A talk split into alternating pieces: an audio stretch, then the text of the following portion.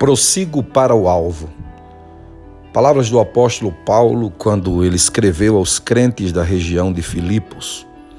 No capítulo 3, versos 13 e 14, ele disse: Irmãos, não penso que eu mesmo já o tenha alcançado, mas uma coisa faço, esquecendo-me das coisas que ficaram para trás e avançando para as que estão adiante, prossigo para o alvo a fim de ganhar o prêmio do chamado celestial de Deus em Cristo Jesus.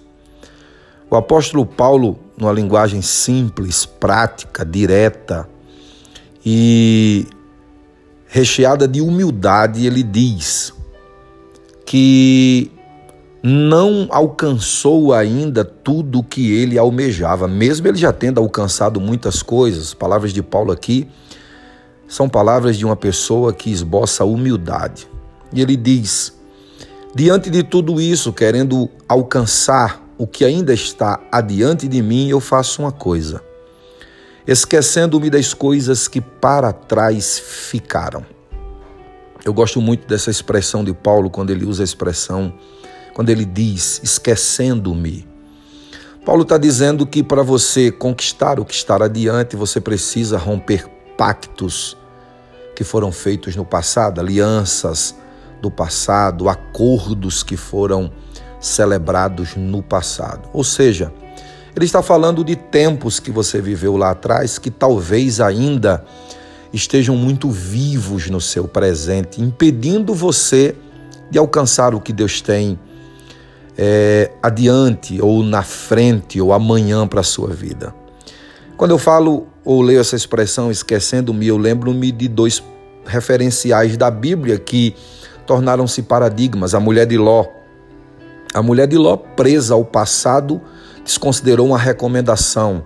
Quando saírem de Sodoma, não olhe para trás. E ela fez tudo ao contrário, porque estava presa ao passado. O passado ainda era muito latente no seu presente e ela.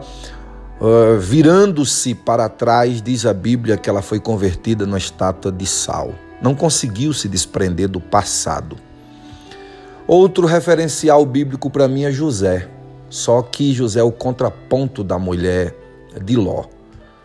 A Bíblia diz que José, tendo passado tudo que passou, todo mundo conhece a história de José, humilhações, foi vendido, sofreu ironias, tentativa, é, conspirações para tentar acabar com a sua própria vida, rasgaram-lhe a túnica, sofreu indiferentismo, foi vendido para o Egito, foi preso, tudo isso.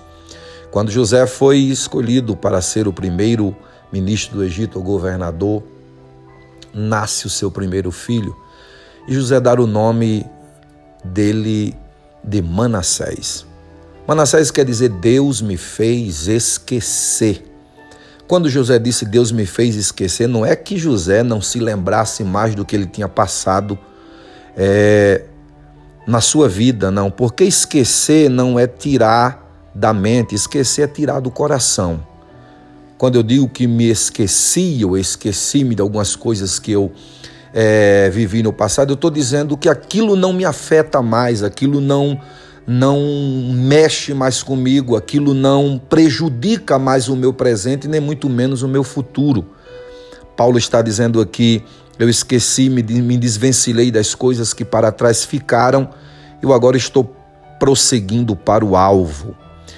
É, o apego às coisas do passado é um empecilho para o avanço. Então você precisa esquecer, quebrar pactos e alianças que foram feitas no passado para você prosseguir para o alvo. Lembre-se, quando você entra num carro, você vai perceber que ele tem um para-brisa muito grande e dois retrovisores pequenos, né, dois ou três.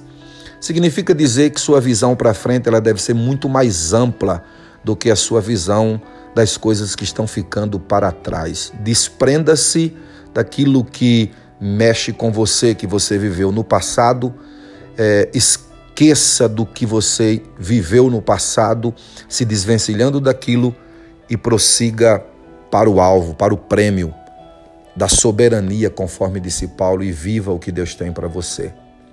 Eu sou Adriano Mendes, espero ter sido uma bênção para a sua vida.